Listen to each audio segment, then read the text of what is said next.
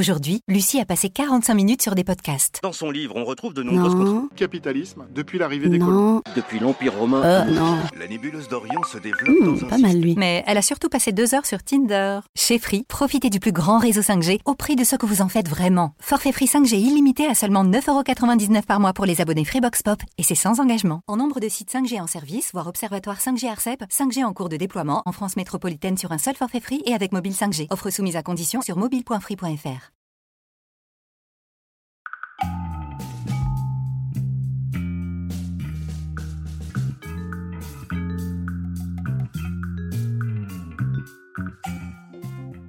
Salut chers expats et ex-expats, me voilà de retour, et oui, pour un épisode sur le beau. On peut enfin ressortir, enfin pour la plupart d'entre nous, après tant de mois de pandémie. Alors on veut du beau, du doux, de l'art, du créatif dans notre expatriation ou dans notre retour. Et euh, j'ai trouvé la personne parfaite pour nous parler de cela, Ludovic. Maquilleur depuis 30 ans, serial expat, sa vie n'est que voyage, découverte d'autres cultures, mixité, beauté, couleur, texture, architecture et bien sûr paysage. Allez, c'est parti pour un épisode un peu plus long, mais tellement savoureux.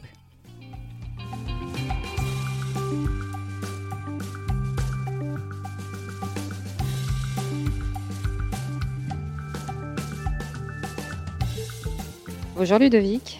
Bonjour Marjorie. Avant euh, qu'on parle de paysage d'expat, est-ce que tu peux nous raconter un peu, parce que clairement, tu n'en as pas fait 40 000, mais tu es quand même un multi-expat. Raconte-nous un peu ta vie euh, d'expatrié et d'ex-expat aussi. Oui, absolument. Bah, en fait, ça a commencé à l'âge de 10 ans. Euh, mon père a changé de carrière et, et a changé de vie. Euh, il travaillait chez IBM. Et, euh, il est rentré un soir et il nous a dit euh, qu'il voulait ouvrir un restaurant. Euh, on l'a tous regardé assez euh, surpris et il a dit oui, oui, mais pas, pas en France, aux États-Unis. Euh, donc on est tous partis euh, en aventure à Washington, donc en 1980. Donc c'est vrai que la- l'Amérique des années 80, c'était une Amérique totalement euh, nouvelle parce que c'est vrai qu'il y avait un boom énorme aux États-Unis euh, et pour nous, euh, jeunes adolescents, ma sœur et moi, on a absolument redécouvert un monde scolaire, un environnement complètement différent de la vie qu'on avait en banlieue parisienne. Ça, ça a été le, premier choc, en fait, d'environnement. Parce que c'est vrai que, euh, surtout quand on est jeune, on, de passer euh, euh, de façon si brutale d'un environnement à l'autre, ça, laisse vraiment des, marques, en fait, euh, et, des empreintes très, très fortes. Donc, quelque part, tu as déjà eu euh, des chocs, euh, puisqu'on va parler de, de paysage, d'architecture, de beauté. tu avais déjà eu cette espèce de, choc, euh, surtout dans la tête d'un en- d'un enfant. Et puis, il faut que je dise, je te connais un peu, donc je sais à quel point tu es esthète, tu aimes les belles choses. Euh, ça t'a marqué, ça, cette différence, je suppose, de paysage déjà. Et d'ailleurs, ce qui est, la transition n'était pas forcément euh, euh, si euh, énorme parce que Washington a été conçu par un, archi- un architecte français. Vrai. Donc il y, a- il y a un environnement qui est euh, relativement, on va dire, euh, européen euh, et euh, qui se rapproche de ma culture française. Mais c'est quand même très mastoc, c'est très... Alors bien sûr, tu vas me dire, on a des panthéons, on a des, des madeleines, alors là, je parle de Paris, mais euh, euh, on a des, des cirques à orange, des trucs très, justement, dans, le- dans le côté civilisation romaine, et, et ça fait penser à Washington, effectivement, mais enfin là, ces avenues de Washington, c'est tellement énorme. Oui, et puis on est arrivé, nous, on vivait en Virginie, donc très près de Washington, à 20 minutes de route de Washington, dans une maison, mais tellement grande, quand on regarde toutes les séries américaines, maintenant quand je vois les séries américaines, c'était vraiment ça en fait. Une maison gigantesque, on se perdait dans la maison tellement c'était grand, euh, parce que en fait tout est démesuré. Voilà, c'est ça. Tout est de mesurer, euh, de la voiture euh, que mon père avait achetée, le station wagon euh, immense, au chien qu'on avait, qui est un immense labrador. c'est vrai que c'est un pays de, démesure, en fait, absolument. Et, puisqu'on en est là, puisqu'on a déjà finalement commencé sur le paysage, jeunes gens que vous étiez quand vous êtes rentrés en France, est-ce qu'il y a eu déjà aussi ce choc du retour?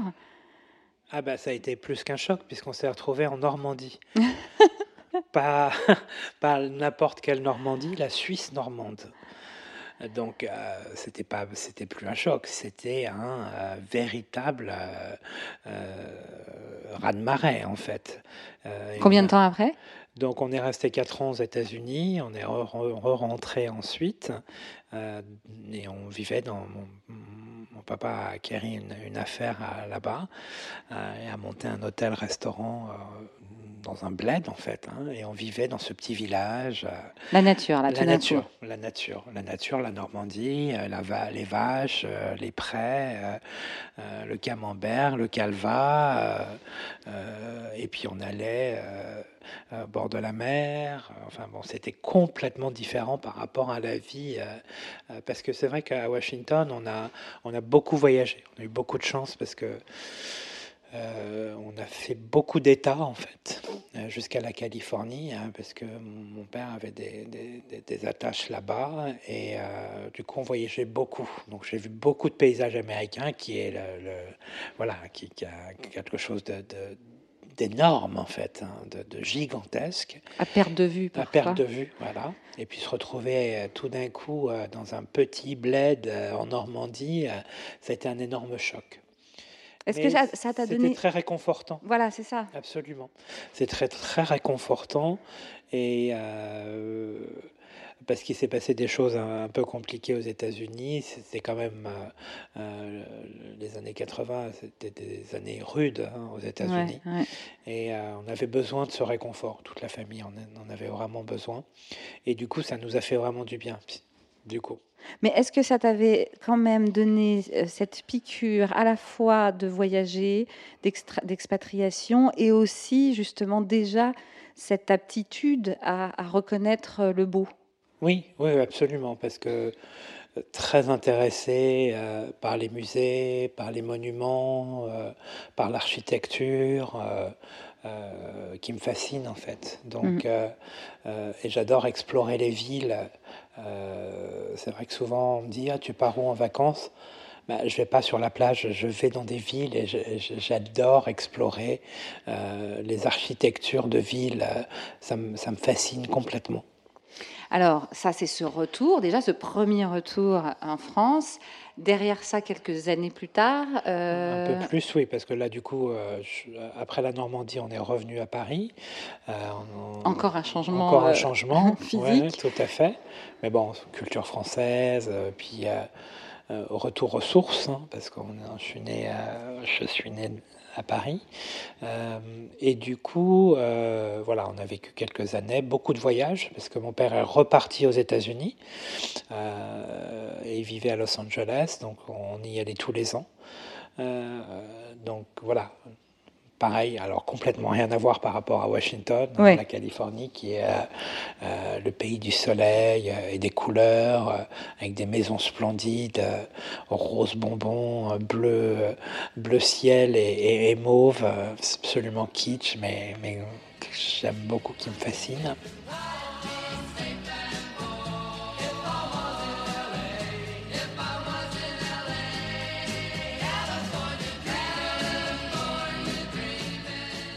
Grosse expatriation euh, a été euh, juste avant euh, la fin de mes études. Bon, il y a eu le départ à l'armée, parce qu'en 93, j'ai fait mon service militaire, expatrié aussi, puisque c'était à Berlin. Oui, c'est vrai. Encore un... Encore un gros choc, parce que Berlin, en 93, c'était donc quatre années après la, la tombée du, la chute du mur, absolument. donc Berlin-Est vierge, euh, à couper le souffle. Parce que l'architecture euh, très sévère, euh, communiste de Berlin-Est a été pour moi quelque chose d'assez sidérant. Parce que tu y as vu quoi? Bah, En fait, c'était euh, euh, comme si j'étais dans un film d'époque. Et il y avait ce côté très brut de l'ex-communisme qui avait quand même des structures d'architecture très rigides, quasiment linéaires, sans courbe, en couleur grise, béton, peu de vie en fait dans leur architecture. Mm, mm. Oui, une, une étape très intéressante en fait. Alors là, pour le coup, c'était pas la palette de couleurs euh, de Los Angeles, mais Absolument pas, absolument pas. Alors, il faut qu'on dise à nos auditeurs quand même, je, l'ai dit en intro, mais que tu es euh, maquilleur, euh, un grand expert pour des grandes, grandes marques, et que je suppose aussi que, tu vois, on l'entend tout de suite, ces, idées de couleurs ont, ont, dû aussi t'éduquer quelque part à travers ce que tu voyais de tes voyages et de tes expatriations ah, Ça a été le, fondement de mon éducation euh, euh, chromatique, on va dire, parce que c'est là où j'ai appris à associer les couleurs, à les dissocier. Et c'est vrai que euh, quand on est enfant, on a énormément de souvenirs. le goût, bien sûr, l'odeur. Euh, mais la vue est très importante et les couleurs ont vraiment, euh, euh, tout au long de ma vie, marqué mon travail, en mmh. fait. Est-ce que donc tout ça, ça t'a permis aussi de structurer, d'expérimenter, de savoir un peu dans ton métier ce que tu pouvais apporter d'original, de nouveau, de bien sûr à l'époque tu sais pas que tu vas être maquilleur, mais après Berlin, en fait, euh, euh, je me dédiais à un métier dans la communication et, justement ma vie a été bouleversée et j'ai fait une école de maquillage à Londres. Donc euh, parce que ça a été donc suite à, suite du, chemin de vie expatriation à Londres en, en, 80, en fin 93 début 94 donc du coup oui, c'est vrai que ça, a énormément eu euh, d'influence. Euh, ensuite, euh, tout au long de ma carrière dans le maquillage, puisque ça m'a aidé énormément en fait. Je pense que quand on reste dans un lieu, qu'on n'a pas la chance de pouvoir voyager, d'avoir cette expérience de nouvelles couleurs, ces expériences chromatiques, c'est plus difficile d'être créatif. C'est plus difficile d'être créatif. Je ne sais pas, mais. Euh, si, si, absolument. Et euh, d'ailleurs, j'ai participé à un livre de cuisine parce que j'adore cuisiner. Oui, ça, on, va en parler aussi. Voilà, et, le titre s'appelait euh, Voyage chromatique mhm. sur la cuisine. Donc, parce que de toute façon, c'est lié sans aucun doute. Donc, parce que c'est du visuel et, et du goût. Les couleurs ont complètement influencé euh, qui je suis en fait. Est-ce que euh, à chaque fois que tu reviens, on va parler de Londres, mais tu reviens à, Paris, en France, ces chocs que tu peux avoir d'un point de vue couleur, d'un point de vue architecture que tu vois à Los Angeles, à Berlin, est-ce que euh, quelque part, euh, revenir ici, c'est pas, ça peut être aussi un choc parce que tout d'un coup, on revient là où on connaît, mais ça a changé. Ou est-ce qu'au contraire, tu reviens dans un cocon qui te permet de retrouver tes marques? Je pense que c'est ma, ma, référence. Paris, la, la France, c'est ma référence, enfin surtout Paris, puisque c'est là où je suis né. Donc, euh, c'est souvent euh, un, un redémarrage, en fait. Mais c'est très réconfortant. Ah oui? Très réconfortant. Euh, puisque c'est quand même euh, euh, une ville euh, qui est riche au niveau de ses couleurs. Et puis aujourd'hui, bon, je reviens d'un autre pays que je développerai tout à l'heure. Et, depuis peu, je me balade dans les rues de Paris et j'ai vu le street art arriver partout à Paris. Mm-hmm. et, ces couleurs qui explosent sur les murs de Paris, ça c'est très très nouveau et ça me plaît énormément. Je trouve ça tellement riche dans une ville, certes, qui était déjà euh, riche, mais là, je la trouve encore plus vibrante en fait, ah grâce à cette montée du street art euh, que je félicite parce qu'en en fait, on, laisse faire ces artistes, on les laisse s'exprimer dans la rue, sur des murs, et je trouve ça vraiment splendide en fait. On revient à Londres, qui est euh, déjà, elle aussi, assez explosive, euh, tout en étant assez conservatrice aussi. Mm. Euh, donc, tu y es dans les années 90, tu découvres euh, le maquillage, Ouais. euh, tu travailles chez des grands, Harvey Nichols. Tout à fait. c'est là qu'on s'est rencontrés, donc Ouais, c'était pas hier. Comment, comment tu le vis, ce, ce monde londonien où tu vas rester longtemps? Oui, je vais euh, rester six ans. Voilà, Mm. Euh, donc je vais, je- je vais faire trois maisons. euh, de maquillage. Oui, absolument. Et puis j'ai démarré ma carrière freelance aussi. Euh, j'ai adoré Londres parce que c'était une époque en fait d'une vie très riche. Mm. Euh, bon, bien sûr, j'étais jeune, je faisais la fête, et, et c'était un Londres fin années 90, en plein boom. Euh, le maquillage explosait, toutes les marques de make-up artistes euh, sont sorties dans ces années, hein, euh, mi, mi 90. Et puis, on- il faut le dire, les Anglaises adorent le maquillage c'est clair. par rapport à la française. Donc là, tu Euh, t'es éclaté. Je me suis éclaté, vraiment. J'ai pris beaucoup, beaucoup, beaucoup de plaisir. Est-ce que, est-ce Pour que moi, c'est l'arc-en-ciel. hein. Voilà, c'est ça. Londres, c'est ça. Pour moi, c'est c'est le- les multifacettes. euh, euh, tu parlais de- de- d'aspect conservateur, mais il y a un côté ultra novateur. oui, je parlais de l'architecture de oui, la ville. ah oui, hein. oui, tout à fait. Mais il y a une énergie, Oui, en fait, euh, même dans l'architecture, parce qu'aujourd'hui, il y a- y, des nouveaux bâtiments Mhm. incroyables, surtout dans la City. Euh, là, je suis allé récemment euh, à Londres et j'ai découvert ce nouveau quartier à côté de King's Cross euh, qui s'appelle The, The Call, euh, où c'est des, des anciennes usines de charbon Mhm. qui ont été euh, rachetées par Tom Dixon, cet, euh, architecte anglais. Et, et c'est vraiment chouette ce qui se passe. Il y a, Tu sens un, du- un- un vent de renouveau. oui, tout à fait. J'ai vu des immeubles qui ont été euh, en fait euh, euh, installés dans des, des, des- des barriques de, de fuel. Il y a des immenses barriques derrière King's Cross que je, dont je me souviens à l'époque. hein. C'était un quartier complètement malfamé. Et là, aujourd'hui, ils ont construit à l'intérieur. Bon, bien sûr, ils ont enlevé le métal. hein. Oui, bien sûr. Ils ouais. ont gardé la structure métallique, mais ils ont com- complètement enlevé. Et donc, c'est en rond c'est en rond, Ah absolument. Oh, le truc de Euh, en baie vitrée. Je l'ai jamais vu. Et c'est des appartements euh, qui valent une fortune.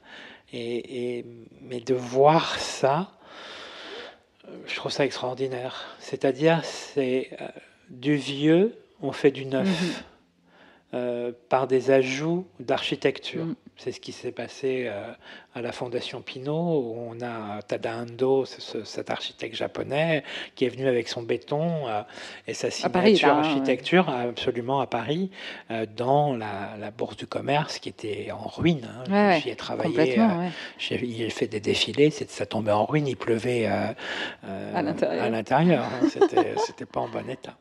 Et alors, cette expérience à Londres, je, me demande, étant donné que c'est Londres, c'est effectivement, quand je parlais de conservateur, ce n'était pas vraiment ce que je voulais dire, mais il y a effectivement ce côté qu'on a tous en tête, ce côté un peu punk, ce côté très mode, ce côté très qui peut être trash avec beaucoup de couleurs. Est-ce que ça, ça aussi forgé le maquilleur qui est en toi et qui, en rentrant en France, où là justement peut-être qu'on était encore dans le conservatisme euh, euh, de la mode, euh, a pu être aussi un choc dans l'autre sens. C'est-à-dire toi, tu viens d'apprendre à être maquilleur, tu as pu être maquilleur dans un- un moment un peu fou où ces femmes justement anglaises veulent beaucoup de couleurs, beaucoup de, de un peu trash, etc. Puis là, tu reviens en France. Là, à la fois la vie de l'expat, de l'ex-expat, le, le gars qui découvre et qui, euh, et qui apporte sa créativité où il l'a apprise.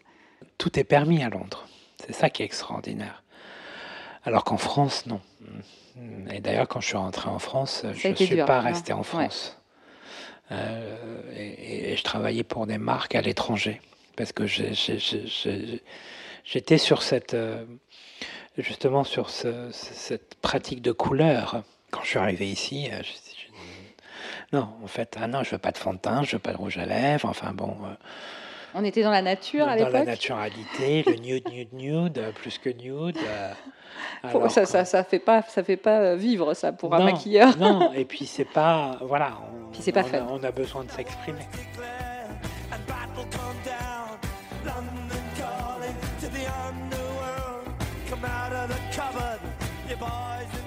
Vite reparti en mission. euh, donc c'était des mini expatriations, mais euh, euh, je travaillais beaucoup en Asie d'ailleurs. Mhm. Et c'est là où un jour je suis tombé devant une marque en fait et, et qui m'a complètement fasciné, qui était la marque japonaise Shoemura. Parce que pour moi c'était au-delà euh, de la couleur, c'était euh, euh, la maîtrise absolue de l'infini de couleurs. Et M. Shuemura disait il y a autant de couleurs qu'il y a de femmes. Mhm. Euh, et ces palettes de couleurs étaient absolument incroyables. Euh, On parle de centaines de fards à paupières, de centaines euh, de couleurs de rouge à lèvres. Euh, donc vraiment euh, un moment de, de- de fascination complète. Et j'ai réussi à, à rentrer au sein de cette maison. Et j'y suis resté 17 ans. Donc, euh, Alors, on va parler d'abord de ce moment en France, parce que Oui. quelque part, finalement, euh, dans les 50 épisodes d'Ex-Expat, on parle beaucoup de retours difficiles à cause du travail, à cause euh, de la sécurité sociale, enfin des trucs euh, très importants où on ne retrouve pas non plus de logement, etc. Mais là, toi, quelque part, surtout avoir beaucoup discuté avec toi à, à ce moment-là, c'était une déception un peu finalement euh, de créativité, Oui. de beauté. de- Il y, a- il y a eu une espèce de, bah alors, qu'est-ce que vous faites, quoi Non? Avec ce que tu venais de vivre en, euh, en Angleterre, avec tes voyages en Asie, il y avait un, peu de. bah, c'est pas, très- pas drôle Paris, quoi, euh, Oui, à ce niveau-là. Ça hein. devenait ennuyeux. Voilà. Ça devenait ennuyeux. Euh, donc, ce qui m'a un petit peu euh, aidé, euh, c'est toutes les connexions que j'ai pu avoir avec la mode. Oui. J'ai fait énormément euh, de rencontres avec des, des- des créateurs de mode. Et j'ai travaillé avec eux sur leurs shows, sur leurs campagnes. Et ça, ça m'a, ça m'a aidé en fait. Parce que la mode, en fait, est un véhicule beaucoup plus fort, on va dire, qu'à l'époque, la, la- la cosmétique. Aujourd'hui, c'est différent parce que la cosmétique, je pense, a, a pris. euh, Oui, a fait un gros boom. Ouais. absolument. Euh, mais euh, moi, en tant euh, qu'artiste, hein, j'avais besoin de m'exprimer. Et, et- et- et je pouvais le faire que dans ces moments-là où, où je faisais des shootings, de Mm. l'éditorial beauté. Euh, avec des lèvres métalliques, euh, euh, j'ai fait des histoires incroyables avec du pigment que je balançais sur les corps.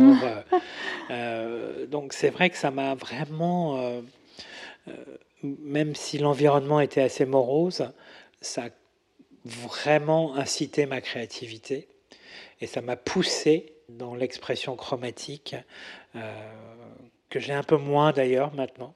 Parce que je pense qu'avec l'âge, euh, voilà. Tu reviens vers l'expérience. non, je reviens vers le, euh, la précision. Ouais.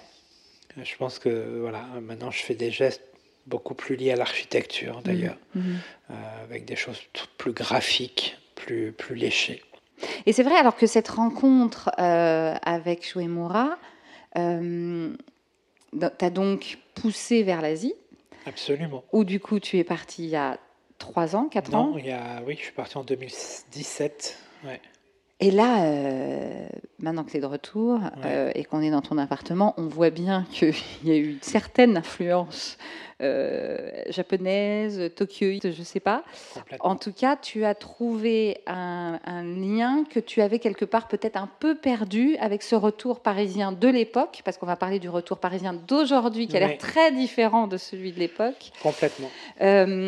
Raconte-nous un peu cette. dé- c'est pas une découverte parce que tu avais quand même déjà euh, énormément de liens puisque tu travaillais pour Shoemura depuis déjà fait. plus, de dix ans. Mais, mais qu'est-ce qui, qu'est-ce qui a encore une fois, hein, toujours sur le même thème, le paysage, l'architecture, euh, les objets, tu es très objet. Qu'est-ce qui a euh, peut-être euh, bougé les lignes aussi dans ta façon d'être et, et ta vie d'expat là-bas aussi? Bah, en fait, le Japon, ça m'a complètement bouleversé, en fait. La vie là-bas, euh, c'est au quotidien euh, des, des émotions euh, absolument euh, surréalistes. Parce que euh, tu es, en fait, devant une civilisation, mais tellement, tellement éloignée de la tienne, et une culture tellement, tellement éloignée de la tienne, et qui, d'ailleurs, ils se mélangent peu, ils, se, ils sont très, très, très, très conservateurs, beaucoup plus que tous les autres pays euh, dans lesquels euh, j'ai vécu. Et, euh, et, et voilà, je pense que ça m'a apporté justement beaucoup plus de, je te parlais de, de rigueur, Ouais, de, ouais, ouais. euh, de netteté, euh, parce que c'est vrai que c'est le pays quand même le plus propre au monde. J'ai Mhm. j'ai- jamais vu ça, le plus safe, le plus sûr. euh, il se passe, enfin, on n'entendait pas parler parce qu'on ne parle pas japonais, mais euh, euh, il n'y a jamais de- de- de- d'accident, de, crime. euh, enfin, il en existe sans doute, mais, Oui, mais mais- rien à voir avec euh, ce qui se passe en France. D'ailleurs, même récemment, enfin bon, à Paris, c'est au, quotidien, hein, Ouais, les ouais. agressions et les. et etc. Donc, euh, non, non, non, le Japon, ça m'a vraiment euh, donné cette, euh, cette rigueur, cette euh, façon de, de penser, beaucoup plus linéaire, euh, moins fofolle, comme euh, j'étais euh, euh, dans les courants des, des années 2010-2015. Et là, je suis, euh, voilà, je, je suis beaucoup plus posé, plus zen, Plus zen, j'allais dire le plus mot. zen. Et pourtant, on a aussi cette vision du Japon des euh, lumières incroyables à Tokyo, de cette folie un peu de, de, de perruques de toutes les couleurs, de, de, costumes. Ils sont Ah oui, euh, les animés, les mangas, alors Voilà. ça, c'est pas du tout mon trip. C'est pas du tout ton trip. Ah non, Et non, ça, tu ne l'as pas pris, ça. Ah non, mais pas du tout. D'ailleurs, j'ai des œillères. Je, je, je, je vais être très franc, je déteste ça. D'accord, bah, c'est très bien. Voilà, ça c'est pas du tout. Alors qu'il y a des gens qui viennent que pour ça et qui vivent. Et je les vois maintenant des fois à Paris, ils sont habillés comme au Japon. Et je trouve ça ridicule en Ouais, fait, ouais. Euh, parce que c'est il faut leur laisser cette cette folie euh, d'Harajuku, euh, ces quartiers euh, de Tokyo. euh. Non, moi je suis dans le dans, dans le Japon. Euh, L'ancien, peut-être, Oui, non, non, non, non. Moi, je suis dans le Japon de Yoji Yamamoto. euh, Oui, euh, d'Issey Miyake, euh, de Tada Endo, de grands chefs japonais comme Narizawa, qui, qui font de l'expérimental en retwistant euh, les, les valeurs en fait de leur. euh, Donc, revisitant l'histoire. tout à fait, tout à fait. C'est vraiment impressionnant.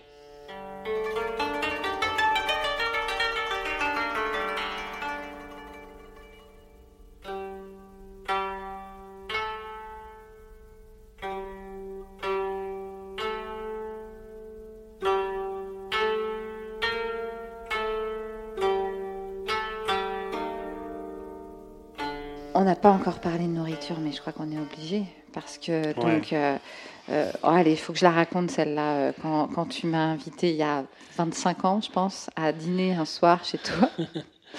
Et tu t'en souviens Ah non, encore Je, je m'en souviendrai toute ma vie, je pense, parce que c'était tellement ridicule de ma part. euh, où tu nous sers un bol et tu- il y avait trois croutons au fond du bol. Et j'étais là. Et tu nous avais fait tout un truc comme quoi ça allait être le dîner de la, de la- de la vie. Puis je me dis, dis donc, trois croutons, ah bon, c'est le truc. Et j'avais pas compris. Des bons croutons. hein. J'avais pas compris que tu allais mettre de la soupe par-dessus. Donc j'ai l'air ridicule, mais c'est tellement drôle. C'est une histoire dont je me souviendrai toute ma vie. Quoi qu'il en soit, Je- Il y avait sans doute des feuilles d'or sur ces croutons. ah non, mais c'était ça, c'était c'était splendide. J'ai tellement bien mangé, c'était extraordinaire. Mais donc, tu as ce don aussi qui vient sûrement de papa. hein, Ah de- oui, totalement, de totalement. chef. Transmis. Mais je pense que ça aussi, euh, en tant qu'expat, euh, ex-expat, de retour ici, comment on fait euh, euh, culinairement pour à la fois apprécier vraiment ce qu'on ce qu'on goûte ailleurs, sans oublier d'où on vient, mais en même temps sachant qu'on a pendant quelques années pas besoin forcément de manger ce qu'on mangeait à la maison. Et quand on rentre, comment on fait pour peut-être essayer de retrouver ce qu'on a quitté là-bas? Parce qu'il y a des sushis partout maintenant, mais ils sont pas Non, partis. mais ça, je mange pas de sushi Voilà. en français, impossible. Voilà, j'allais le dire, j'en étais sûre que tu allais dire ça. Ah. Et puis de retrouver la bouffe qu'on aime. Enfin voilà, ce- cette espèce de, de vie euh, euh, culinaire, artistique euh, qu'on a entre chaque pays qu'on visite ou qu'on- où on vit et puis ensuite le retour. Ben, moi, je suis très. euh, euh, je suis un jouisseur, hein, donc je, je prends ce qu'il y a de bon. Euh, et l'idée, c'est d'a- d'avoir justement ce, cette expérience et, et de la transposer. Et aujourd'hui, Ah, voilà. ce qu'on pourrait appeler la fusion. Bah, c'est ce que j'allais. Tu m'as enlevé le mot de la bouche. C'est vraiment ce qui me, me fascine. C'est la fusion des cultures. Euh, et aujourd'hui, je cuisine comme ça, en fait. Parce que je. On trouve maintenant à Paris beaucoup d'éléments japonais. J'ai ramené énormément de choses. Et euh, c'est vrai que plutôt euh, que de mettre un bouillon euh, dans ma soupe, je vais mettre du miso, qui est une pâte de soja fermentée qui donne un goût incroyable. Euh, donc j'utilise euh, du dashi, donc c'est le fameux bouillon euh, japonais. Beaucoup de yuzu, cet agrume qui, a, qui est un mélange de pamplemousse et de mandarine, très délicat. Donc c'est vrai que je, je cuisine aujourd'hui, et d'ailleurs j'ai un ami japonais euh, qui est chef ici à Paris, et on cuisine ensemble à quatre mains. Ce qui est fascinant, On peut voir que... ça sur ton Instagram, non? Euh, oui, oui, oui, il y a, y, y, y, des traces sur les highlights. C'est quoi ton Instagram déjà? On peut Donc, oui, toujours, on euh, peut en toujours parler. Donc, c'est Ludovic hein, 7070. Euh, et et c'est un monde de couleurs, donc Oh, euh, encore. encore euh, à travers l'archi- l'architecture, le maquillage, bien sûr, qui est mon métier. Mais la nourriture. mais la nourriture hein, qui est très importante. Et, et j'adore cuisiner avec Kay. Et, euh, on n'a pas eu vraiment beaucoup d'occasions à cause de la pandémie, mais on va, on va recommencer nos dîners à quatre mains. Et c'est ce qui est très intéressant, c'est que lui, en fait, a été éduqué par des chefs français, mais il est japonais. Donc, un exécutant incroyable. Et moi, je suis français, pas cuisiner du tout, hein, ce- c'est pas mon métier, mais j'adore ça avec euh, une, une créativité sans limite. Ouais, ça. Sans limite. Donc, euh, je pousse Kay dans ses re- retranchements de techniques euh, pour y apporter de la couleur, de la texture, euh, de l'esthétisme dans, les- dans- dans nos assiettes. Et c'est vraiment très chouette. Alors parlons de ce retour à Paris, parce Oui. que d'un point de vue culinaire, on vient de l'entendre. D'un point de vue maquillage, on l'a entendu. Mm. Euh, Peut-être que tu veux euh, revenir dessus, mais il y a aussi évidemment l'architecture, les paysages incroyables que tu as dû voir là-bas, que forcément tu ne retrouveras pas ici du tout. Mm. Comment ce retour s'est fait Et, et est-ce que là tu es revenu dans le Paris que tu connaissais? Parce que tu nous as dit tout à l'heure, maintenant il y a, il y a ces murs peints. Est-ce que, est que tu retrouves un Paris un peu différent, un peu plus à- de nouveau à ton goût, euh, où on peut y faire des choses, où on peut s'exprimer euh, et dans le maquillage et dans la bouffe et tout ça Maquillage, je sais pas encore. Je sais Ah, pas. c'était pas encore. euh, ça fait que quelques mois que tu es Voilà, rentré. c'est hein. ça. Je sais pas encore. et puis j'ai intégré une nouvelle maison, donc je suis en plein, plein changement en fait. En pleine découverte. en pleine découverte. Mais c'est vrai que j'aime le nouveau Paris que je, je, Ah. je, je vois en fait. En plus, j'ai la chance de vivre au centre de Paris. Euh, euh, Il y a plein de projets partout. euh, et, et justement, cette poussée du street art me plaît vraiment Ouais. énormément. Euh, Mais est-ce que ça fait un vraiment choc? plaisir Non? Non, mais ce retour quand même. Ah, ben, Japon-France. Ah bah si, Tokyo-Paris, rien à voir. hein. Voilà. C'est tellement, tellement différent. Parce que Paris, c'est quand même très crade, hein, il faut le dire. Non, mais en très très sale, malheureusement, parce que ça pourrait être une ville tellement sublime. Euh, mais il y a, il y a- il y a des endroits surprenants. Et puis l'architecture, voilà. En plus, je vis dans un ancien hôtel particulier maintenant. Enfin bon, c'est... euh, voilà, jamais à, à Tokyo, j'aurais pu avoir cette expérience-là, parce qu'il n'y a rien de vieux à Tokyo. Non, c'est ça.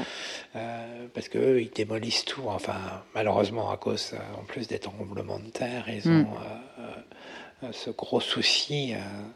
Euh, mais c'est vrai qu'eux, ils démolissent et ils reconstruisent très Ouais, rapidement, ouais, d'ailleurs. Ils ne sont pas du tout dans la, dans la culture de, de, de conserver ou... euh, Dans sûr, certains endroits, mais. dans certains endroits, Bien et puis les, les- les monuments et les temples, bien Oui. évidemment, qui, qui n'y touchent pas. Euh, Est-ce qu'il y aurait une renaissance pour toi quelque part? Ouais, ouais, ouais. Et puis là, je- même culturellement, là, je, là, là, j'ai, j'ai une liste de musées à aller voir absolument hallucinante, quoi. Je, puis j'ai envie de redécouvrir les lieux. Les que petites galeries. Voilà, que j'ai pas fait depuis très longtemps en fait. Quand on se Les réinstalle, en antiquaires fait, de Saint-Germain, Voilà, voilà. et quand on se réinstalle, euh, souvent on le dit, les ex-expats, c'est comme une deuxième expatriation, donc ça peut être difficile, mais ça peut être beau aussi. Toi, finalement, là, tu, tu- tu le vis assez. Bon, bien sûr, tu as de Moi, la ça n'a chance jamais été d'avoir un- difficile. Voilà. En plus, Ça, c'est vrai que j'ai eu beaucoup, beaucoup de chance. Ouais. Euh, j'ai jamais eu de soucis en fait. Là, j'ai décidé de rentrer, donc je pense qu'il y a un choix aussi Ouais. en se disant. euh, et puis bon, les, les amis me manquaient beaucoup, ma famille me manquait. euh, Il y a l'âge aussi. Il y a hein. l'âge aussi, voilà, la sagesse. et puis le, le retour aux sources, quoi. C'est vrai que.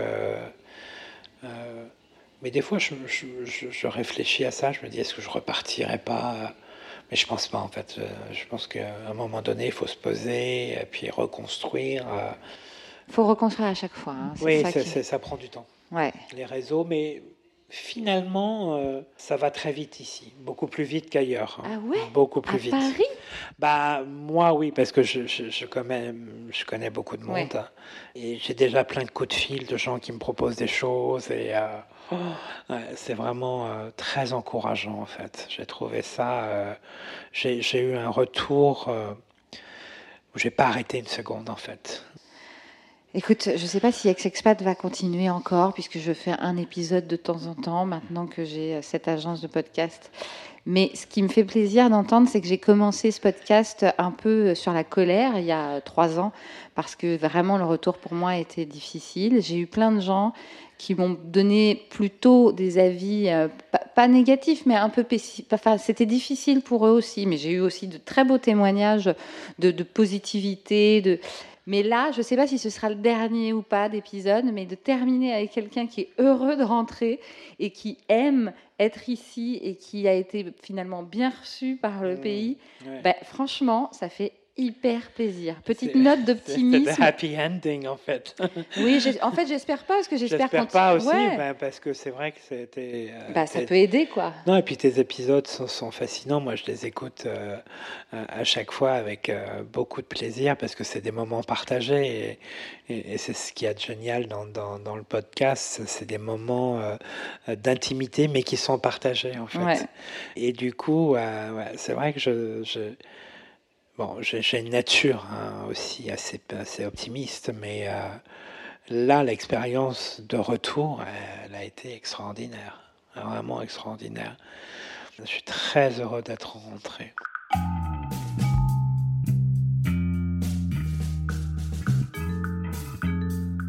Je vous dis à très vite, j'espère, parce que bien sûr, on pense à vous tous, Français encore coincés parfois dans un pays ou dans un autre, à vous qui vivez un retour forcé ou voulu, mais pas toujours évident. Ex-Expat, c'est plus de 50 épisodes qui parlent de travail, de sécurité sociale, de mode, d'amour ou d'enfants. Alors n'hésitez pas à fouiller et à nous mettre des petites étoiles et des commentaires sur les plateformes de podcast.